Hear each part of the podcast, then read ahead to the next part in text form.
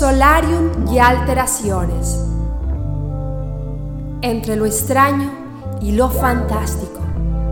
Entre el cuento y la poesía. Entre el horror y la complejidad del ser. Soy Alejandra Valderrama y este es mi podcast. Sígueme como arroba solarium y alteraciones en Spotify, SoundCloud e Instagram. Solarium, la tormenta solar que libera a los excluidos.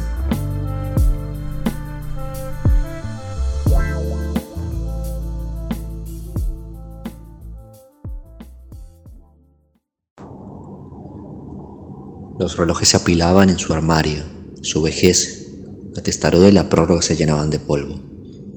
Su esposa lo vio y lo redujo hace años la habitación de servicio. Era la tarde del 7 de septiembre Martín Figueroa arreglaba su viejo reloj de péndulo. Tic-tac, tic-tac, tic-tac. Afuera estaba lloviendo. El funcionamiento simétrico del escape presentaba fallas. Parecía que el tiempo se le hubiera estancado.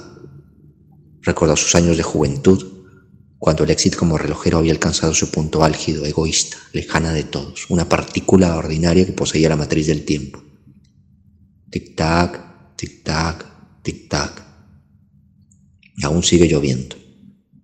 Abrió la puerta del reloj, sacó la llave y empezó de nuevo. Huellas, huellas en la mujer y todos sus descendientes, huellas, huellas en la madera y su puncera de relojero.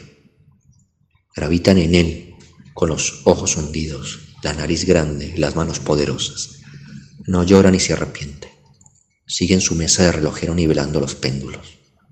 ¿Cómo podía reconocer la rectitud de un hacedor del tiempo, Señor Todopoderoso? La llave que da cuerda al reloj está en su poder. ¿Acaso el oscilador armónico con el que mide los ciclos se balancea solo a su favor? El desalineado de este viejo reloj de péndulo le grita al oído. Tic-tac, tic-tac, tic-tac. Sostiene la aguja del minutero hacia abajo con un par de pinzas y quita la tuerca con una llave. No funciona. Retira la aguja y coloca minuciosamente para que coincida con el número de campanadas. No es suficiente. Antes para estos casos usaba la punzonera. Hace años que no sabe de ella. Busca entre las cajas que tiene apiladas en la habitación. Después de media hora de búsqueda lo encuentra. Es una caja de madera barnizada que mide aproximadamente 5 por 5. La abre y adentro de ella encuentra una libreta. Reconoce la letra.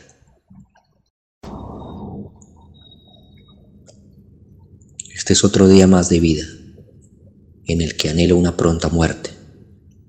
La madre que me obligó a salir de casa me tiene aquí, subida en un lento camino, sometida a este Dios esposo, que solo me mira en el insulto, en la burla maliciosa, en el sexo comprimido.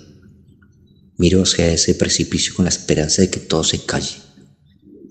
Pero el llanto de mis hijos me recuerda que el cordón umbilical aún no puede romperse y retorno a esta guarida que creaste para mí. Martín, me ascendiste al nivel quinto de un departamento modesto, de una vida escueta, simple, rutinaria, dolorosa. Eres el dios de este castillo y tú solo tienes la llave. Septiembre 7 de 1984. Quiero ir a confrontarla. Que se haya quien le cuente, quien...